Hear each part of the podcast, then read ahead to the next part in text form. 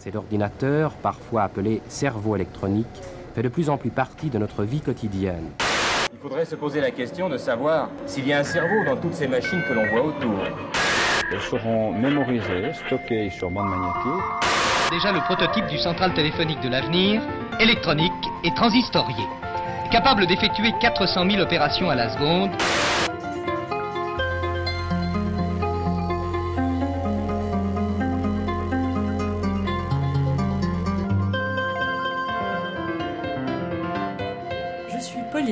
Je suis Marguerite. Bienvenue sur Technocurious. Le podcast pour les techno-perplexes. Le 22 juillet 2015, la loi sur la transition énergétique est adoptée en France. Grâce à cette loi, l'obsolescence programmée peut désormais être sanctionnée comme une tromperie et entraîner jusqu'à deux ans de prison et 300 000 euros d'amende. Lorsque j'entends parler d'obsolescence programmée, je pense toujours à mes collants. Au bout de la deuxième utilisation, mes collants se filent, se trouent ou boulochent. Bref, ils deviennent inutilisables et j'entends dans le fond ma grand-mère me dire Dans le temps, on reprisait les collants, Pauline. Ils duraient longtemps et ne se trouaient pas au moindre contact. Ces collants ne sont que le symptôme d'un phénomène plus grand et il suffit de prendre un peu de recul dans votre vie pour vous rendre compte que vous en êtes les premières victimes et tout particulièrement dans votre équipement électronique et technologique. Combien de portables avez-vous eu ces cinq dernières années? Et combien de paires d'écouteurs ou de casques audio? On va pas vous mentir, vous n'êtes pas les seuls, et les chiffres sont assez déprimants. En France, chaque habitant jette une vingtaine de kilos de déchets électroniques par an. En 30 ans, la durée de vie d'un ordinateur a été divisée par deux, et depuis le début des années 2000, le taux d'appareils ménagers défectueux remplacés dans les cinq premières années d'utilisation a quasiment doublé. Quant aux téléphones portables, ils sont remplacés en moyenne tous les 20 mois. Et les entreprises ne sont pas les seules responsables. Une étude publiée en juin 2017 par l'Agence de l'environnement et de la maîtrise de l'énergie montre qu'en France, 88% des téléphones qui sont remplacés fonctionnent encore. Pour lutter contre un phénomène, il faut le comprendre. Nous avons donc invité Adèle Chasson, membre de l'association HOP, pour Halte à l'obsolescence programmée. Cette association, créée en 2015, s'est donnée trois missions. Fédérer les citoyens autour des enjeux de l'obsolescence programmée, influencer les décideurs publics pour améliorer les lois et pousser les fabricants à créer des produits durables et réparables. En bref, lutter activement contre l'obsolescence programmée. Alors euh, l'obsolescence programmée, ça euh, regroupe euh, l'ensemble des techniques qui visent à, réduire volontairement la durée de vie d'un bien afin de pousser le consommateur à le renouveler, à, renouveler son achat. L'obsolescence programmée, elle peut être de plusieurs types. Euh, peut y avoir l'obsolescence euh, technique. C'est par exemple quand euh, votre produit, euh, votre, euh, mettons votre lave-linge tombe en panne et que euh, vous pouvez pas le, le réparer parce que la pièce détachée n'est plus euh, disponible. Ça, c'est l'obsolescence technique. C'est la plus classique, on va dire. Euh, ensuite, on a aussi un type d'obsolescence euh, assez nouveau qui qu'on appelle l'obsolescence logicielle. Euh, c'est en fait quand euh, notre produit n'est pas compatible avec euh, le logiciel ou alors euh, par exemple, on peut plus faire les mises à jour, ou alors on fait la mise à jour, ça ralentit complètement notre ordinateur ou notre téléphone, Euh, ou alors il y a plus de support technique, donc on peut plus utiliser notre, euh, notre appareil, ce genre de choses. Et enfin, on a l'obsolescence qu'on appelle culturelle ou esthétique.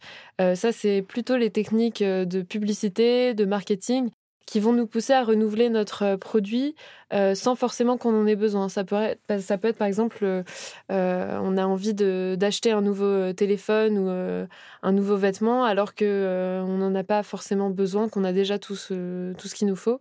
Mais ça va être l'attrait de, de voilà d'une nouvelle fonctionnalité, de quelque chose de plus joli, etc., qui va nous pousser à, à ce renouvellement.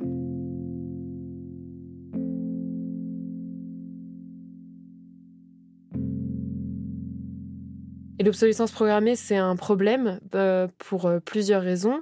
Euh, déjà d'un point de vue environnemental, parce que ça représente en fait un modèle de, production et de consommation qui n'est pas durable. Ça veut dire de la production superflue de biens qui vont être très vite jetés. donc ça représente une extraction de, de ressources naturelles non négligeables. Et après, en fin de vie, des déchets inutiles, dès qu'on va renouveler un produit trop vite ou qu'on va pas pouvoir réparer, ça va représenter des déchets équivalents. Pour nous, c'est un problème environnemental, mais aussi social, parce que euh, le fait d'avoir des produits qui tombent en panne trop rapidement, ça nous prive aussi de notre liberté de euh, consommer euh, mieux, de consommer plus durable.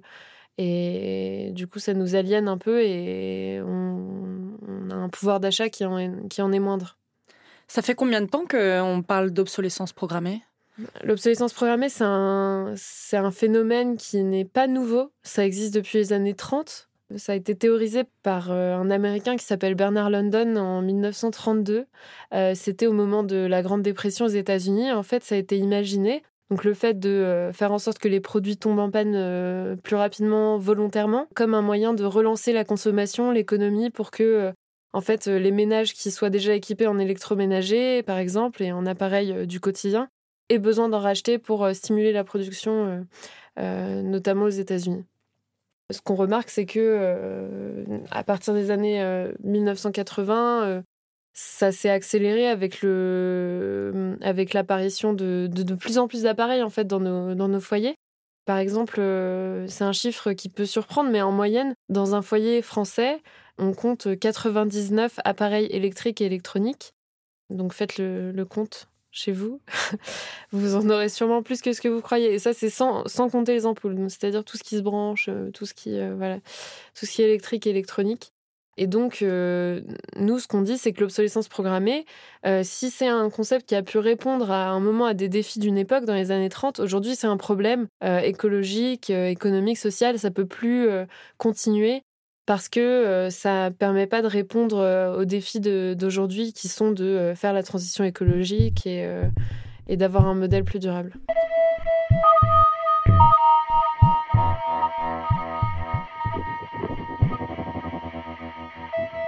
Et dans les nouvelles technologies, quels sont les produits que, selon toi, sont les plus touchés par ce phénomène?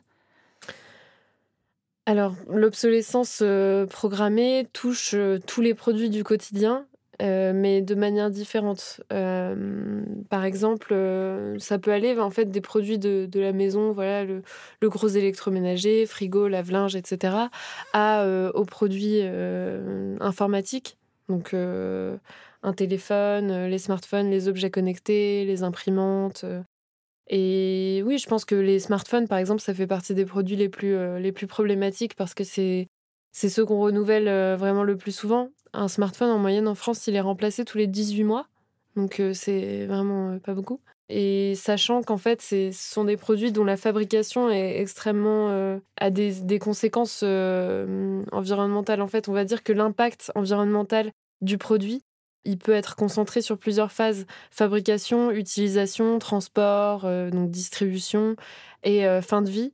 Et en fait, euh, par exemple, pour un téléphone, c'est plus de 85% des impacts qui sont concentrés sur la fabrication.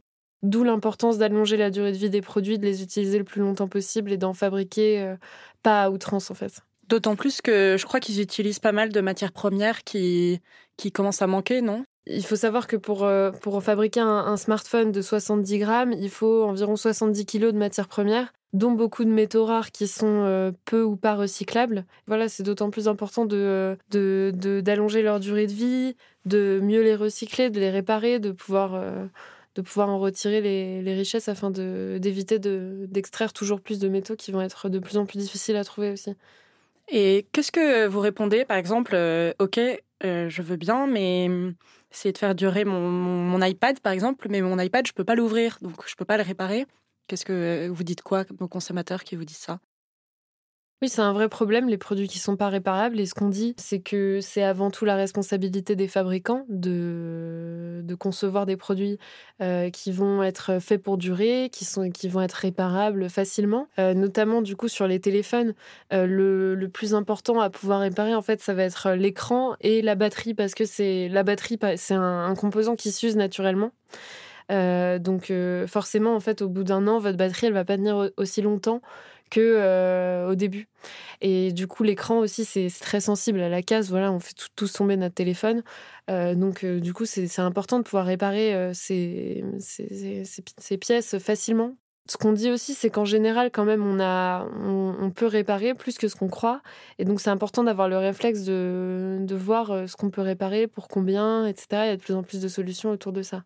Donc, euh, la phrase euh, oh, ça me coûte plus cher de le réparer d'en acheter un nouveau, finalement, aujourd'hui, elle est plus aussi vraie que. En fait, c'est ce qu'il faut, ce qu'il faut se dire, c'est que. Certes, voilà, c'est la responsabilité des fabricants de faire des produits qui vont être durables. Et aujourd'hui, les produits, ce qu'on constate, euh, à Hop, c'est qu'ils sont pas conçus pour euh, durer. Mais il faut aussi, euh, en tant que consommateur, essayer de s'informer pour voilà, acheter le plus durable, l'entretenir, parce que l'entretien, c'est aussi une raison importante de pourquoi il va y avoir des pannes prématurées, etc. Et ensuite, essayer de le réparer quand c'est possible, demander à quelqu'un qui sait faire, ou alors faire appel à un, réparateur professionnel, sans forcément se dire tout de suite que c'est, que c'est foutu et qu'on va essayer d'en acheter un nouveau. Autrefois, pour faire sa cour, on parlait d'amour. Pour mieux prouver son ardeur, on offrait son cœur Maintenant c'est plus pareil, ça change, ça change. Pour séduire le cher ange, on lui glisse à l'oreille. Ah, Gudule, viens m'embrasser et je te donnerai un frigidaire, un joli scooter, un atomixer et du dalopio, une cuisinière avec un four en verre des tas de couverts et des pelles à gâteau, une tourniquette pour faire la vinaigrette, un bel aérateur pour bouffer les odeurs, des draps qui chauffent, un pistolet à gaufres, un avion pour deux. Et nous serons heureux. Pour les nouvelles technologies, je pense que c'est particulier parce qu'on voit qu'il y a de plus en plus de produits euh, d'objets connectés qui apparaissent sur le marché. Voilà, on peut avoir euh, maintenant tout euh, connecté, un frigo, etc. Euh, déjà, je pense que l'une des, des solutions, c'est d'essayer de repenser un peu sa, sa consommation et ses besoins. C'est de se dire, est-ce que j'ai vraiment besoin d'un appareil qui va être toujours à la pointe de la technologie? Est-ce que finalement, il ne faut pas qu'il remplisse une seule fonction simple pas forcément d'aller au produit qui va être euh, d'autant plus difficile à réparer quand il y a beaucoup d'électronique? C'est de se dire un peu, bah, est-ce que euh, on a besoin effectivement d'avoir 99 euh, appareils électriques et électroniques en moyenne chez nous? Est-ce qu'on peut pas avoir une démarche un peu plus de sobriété, d'essayer de, mutualiser aussi des, appareils dont on ne sert pas forcément tous les jours? Alors ça, c'est pas forcément pour les appareils électriques et électroniques, mais ça peut l'être. Voilà, de... La perceuse, par exemple. Voilà, une perceuse, en moyenne, elle est utilisée quelques minutes par an par, un, par quelqu'un. Donc, euh, est-ce qu'on peut pas acheter une perceuse en commun avec ses voisins ou alors euh, la louer? Il y a de plus en plus de, possibilités de louer des objets aussi. Et ça, c'est intéressant parce que ça permet de ne pas forcément acheter quelque chose qui va rester dans notre placard, euh, qui va servir à rien. Si on a décidé qu'on avait besoin d'un produit, c'est de voir déjà s'il y a des alternatives à l'achat neuf. Donc, euh, alternative à l'achat neuf, ça peut être justement de louer, d'emprunter, euh, de, de, récupérer sur des plateformes de dons. Et notamment ça, du coup, j'insiste sur le fait que c'est aussi les nouvelles technologies qui permettent ce genre de, à ce genre de solution d'émerger, parce que euh, des plateformes comme euh, Give, euh, des applications sur lesquelles on peut donner facilement et récupérer des objets gratuitement, toute cette économie collaborative, elle prospère aussi grâce aux nouvelles technologies. Et donc, si on, arrive à trouver une solution un peu alternative à l'achat neuf, c'est déjà très important parce que, parce que voilà, encore une fois, acheter neuf, ça représente euh, ça représente un coût écologique euh, non négligeable.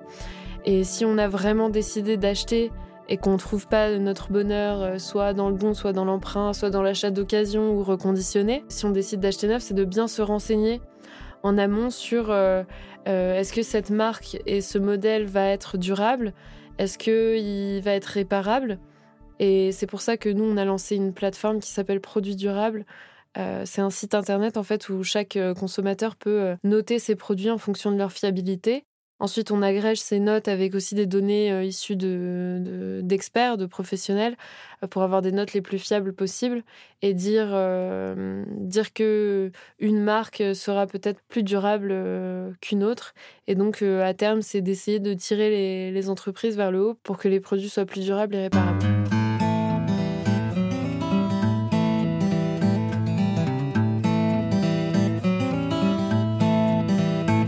Donc là, tu parles des solutions euh, du consommateur. Vous, par exemple, chez Hop, euh, vous faites aussi des choses de votre côté. Euh, ça sera peut-être un, à un niveau un peu plus haut. Par exemple, légal, est-ce que vous pouvez m'expliquer quelles sont vos démarches aujourd'hui pour lutter contre ça? Alors, je précise déjà que l'objectif de HOP, donc HOP c'est une association, ça veut dire halte à l'obsolescence programmée. Et le but de l'association, c'est de fédérer un, maximum de citoyens pour euh, influencer les lois et les industriels pour aller vers des produits plus durables et réparables. On a un peu une triple mission, on va dire. Déjà de, sensibiliser le plus de personnes possible à ce que c'est l'obsolescence programmée. Ensuite, on a aussi, euh, effectivement, on fait beaucoup de plaidoyer politique, euh, c'est-à-dire qu'on va, on va demander, on va essayer d'influencer la loi et d'obtenir des mesures en faveur de produits plus durables et réparables de l'économie circulaire. Par exemple, on demande à ce que euh, les garanties soient allongées sur certains produits pour mieux protéger le consommateur de produits qui tombent en panne euh, rapidement, d'avoir une meilleure information sur la durée de vie des produits, que quand on achète un produit, il y ait certaines informations qui soient obligatoires. On aimerait notamment qu'il y ait une, euh, une note de, de durée de vie sur un produit, qu'on puisse nous dire bon bah euh, ce produit sera plus durable qu'un autre pour ensuite pouvoir orienter notre choix en fonction de ça. Parce qu'aujourd'hui, quand on se retrouve dans un magasin, on ne sait pas euh, quel produit choisir et le, prix n'est pas toujours un indicateur de à quel point un produit va être durable ou réparable. Et nous, on aimerait qu'il y ait une, information vraiment euh, standardisée, sérieuse, une, sorte, d'indice, une note de durée de vie des produits, pour qu'on se dise, bon, bah, euh, tel téléphone, il a 9 sur 10 euh, en termes de, durée de vie, de durabilité, donc je vais plutôt choisir qu'un téléphone qui sera moins bien noté. Euh, et donc, ce genre d'indice pourrait inclure des informations sur la fiabilité, les matériaux utilisés, sur la qualité du service après-vente, sur la réparabilité aussi. Est-ce qu'il est démontable? Est-ce que les pièces détachées sont disponibles? À quel prix? Il y a plein d'informations en fait qu'on pourrait mettre à disposition de consommateurs et aujourd'hui qu'ils ne sont pas. Et pour nous, c'est important en fait de réduire ce qu'on appelle une asymétrie d'information entre les fabricants et euh, les consommateurs parce qu'aujourd'hui, un fabricant connaît la durée de vie de son produit. Il sait à quel point il va être durable. Le problème, c'est que le consommateur ne le sait pas et que du coup, il ne peut pas orienter son choix vers les produits plus durables et donc euh, faire un peu peser cette, euh, cette influence sur les, entreprises qui seraient incitées ensuite à produire plus durable. Donc c'est de dire, bah, si on est mieux informé, on va pouvoir mieux orienter notre choix et à leur tour, les entreprises vont être incitées, en fait, dans un cercle vertueux, à mieux produire, à mieux fabriquer. Et donc c'est ça qu'on cherche.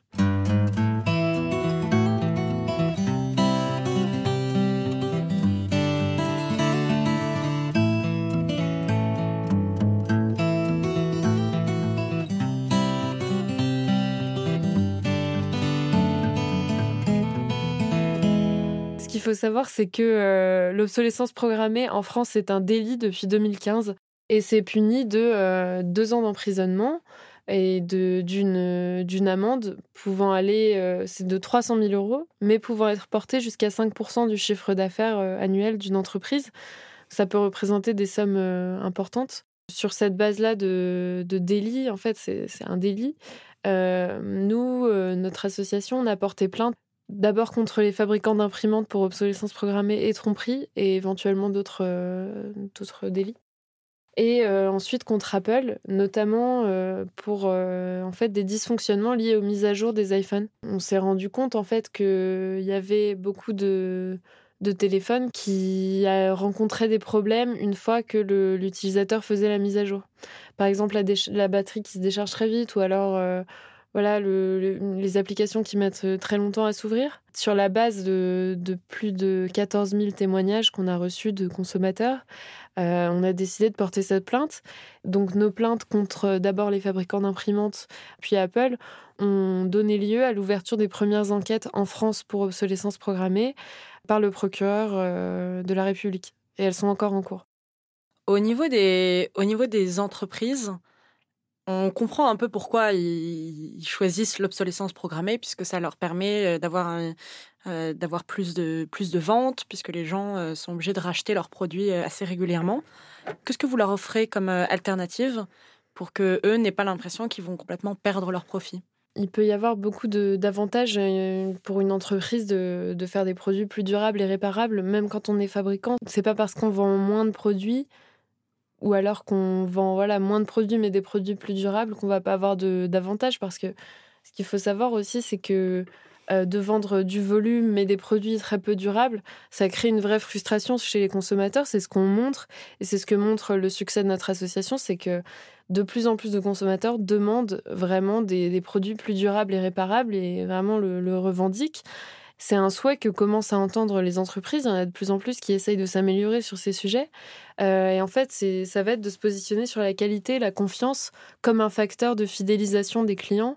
Euh, en fait, au lieu de, racheter tous les, voilà, tous les deux mois euh, un produit parce qu'il sera tombé en panne, on va diversifier et dès qu'on aura un besoin, si on est allé vers une marque qui se, se, trouve particulièrement durable, on va aussi le récompenser en achetant voilà, selon nos besoins, toujours chez ce même, ce même fabricant. Donc, il peut y avoir des, des, des gros avantages à, à produire durable. Après, quand on est quand on est distributeur, euh, ça peut aussi être intéressant parce que ça va être euh, plus un enjeu de conseil. Euh, voilà, les, les, consommateurs vont aller chez le, chez le distributeur pour, pour qu'il les oriente vers le produit qui va être le plus performant. Donc, c'est intéressant aussi de, de prendre en compte la durabilité, la réparabilité dans ce, dans ce sens-là.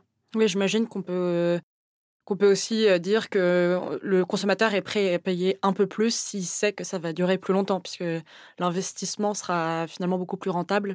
Oui, exactement. Euh, il y a une étude euh, récente de la Commission européenne qui montre, en fait, par une expérimentation, que le produit affiché comme le plus durable, ses ventes étaient trois fois plus supérieures, trois fois supérieures, pardon, à un produit lambda et le produit affiché comme le plus, euh, le plus réparable, c'était seulement deux fois plus. Donc ça montre plusieurs choses. Déjà qu'il y a une vraie attente des consommateurs pour des produits plus durables et réparables, mais que aussi, euh, ce qui est le plus important en fait pour les gens, c'est d'avoir euh, un produit qui va durer et pas seulement qui sera réparable en cas de panne. En cas de panne en fait. C'est ça pour nous, c'est important. On veut de la solidité, quoi. Exactement. Vous avez des entreprises qui viennent vous voir pour, pour essayer de changer? Oui, il y a donc de plus en plus d'entreprises qui entendent cette demande croissante des consommateurs en fait pour des produits plus durables et réparables. Du coup, nous, on a lancé un, club de la durabilité pour réunir des entreprises qui sont volontaires pour euh, aller vers l'allongement de la durée de vie des produits. Et là-dedans, on regroupe euh, des entreprises de taille et de secteurs très différents, euh, mais qui ont tout en commun de vouloir réfléchir à justement en quoi on peut en tant qu'entreprise euh, fonctionner quand même tout en misant sur la durabilité et la réparabilité des produits, en proposant des services, en imaginant de nouveaux modèles économiques. Il y a également aussi beaucoup d'entreprises qui commencent à faire de la location. C'est intéressant parce que ce genre de modèle, en fait, euh, dans ce genre de modèle, c'est l'entreprise généralement qui reste propriétaire du bien sur toute sa durée de vie et donc du coup qui en assume les coûts de réparation éventuelle, de maintenance. Et dans ce cas-là, en fait, ça va les arranger financièrement d'avoir euh, des produits les plus durables possibles. Et donc on réfléchit aux avantages de ces nouveaux modèles, on essaye de d'identifier des recommandations, des freins communs pour pouvoir euh, ensuite euh, diffuser un peu ces pratiques euh, parmi les entreprises et, montrer que on peut être une entreprise, on peut être rentable tout en faisant partie de l'économie des produits durables, que c'est un pari gagnant. Alors nous, on croit vraiment euh, chez Hop à la force du collectif. On pense que euh, c'est qu'en se fédérant en tant que consommateur, en étant les plus nombreux possibles à réclamer des efforts, des produits plus durables et réparables, et aussi euh, des lois plus protectrices et qui vont dans ce sens-là, qu'on pourra vraiment obtenir des résultats. C'est pour ça qu'on euh, a créé un manifeste sur lequel on a déjà plus de, 35 000 personnes qui nous suivent, qui sont euh, sympathisantes. Ce qui est important aussi de, de savoir, c'est que, par exemple, sur notre plateforme Produits Durables, chacun peut signaler ses produits c'est-à-dire non seulement les produits qui n'ont pas duré, qui ont été très euh, fragiles, euh, qu'on n'a pas pu réparer.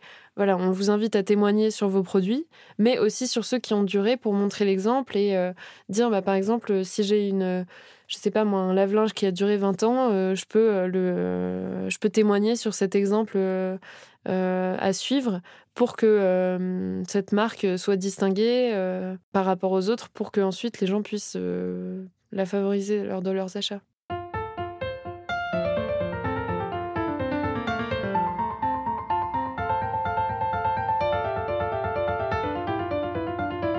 Être techno-curieux, c'est bien. Être techno-consciencieux, c'est mieux. Il ne s'agit pas de revenir au Minitel et de s'enfermer dans une grotte, mais plutôt de ne pas oublier que chaque achat a une conséquence et que malheureusement, le recyclage n'est pas la solution parfaite. Comme l'a rappelé Adèle à plusieurs reprises, l'obsolescence programmée est tout autant une question du droit du consommateur qu'une question écologique. Acheter un nouveau portable, c'est générer des déchets à la fabrication et générer des futurs déchets à sa mort. Un très grand merci à Adèle Chasson d'avoir accepté de parler au micro de Technocurious. Nous vous invitons à aller voir le site de Hop pour continuer à vous renseigner sur le sujet, car les choses changent et l'on découvre toujours de nouvelles choses à faire. Et pour commencer, vous pouvez signer leur manifeste, un clic très important pour les aider à faire bouger les choses. Si cet épisode vous a plu, faites-le nous savoir sur les réseaux sociaux et donnez-nous votre avis et des étoiles sur Apple Podcast. C'est très important pour nous parce que ça nous permet de nous faire connaître auprès d'autres gens. Vous pouvez découvrir tous nos sujets sur notre chaîne de podcast ou notre site internet iamtechnocurious.com. Cette émission a été produite et réalisée par Marguerite Endel et Pauline de Gourcuff, d'après une idée originale de Eleonore O'Keeffe. Musique de Machidiso Mohajane, design par Sam. Un grand merci au studio le plus bio, la Cabine Rouge, pour l'enregistrement.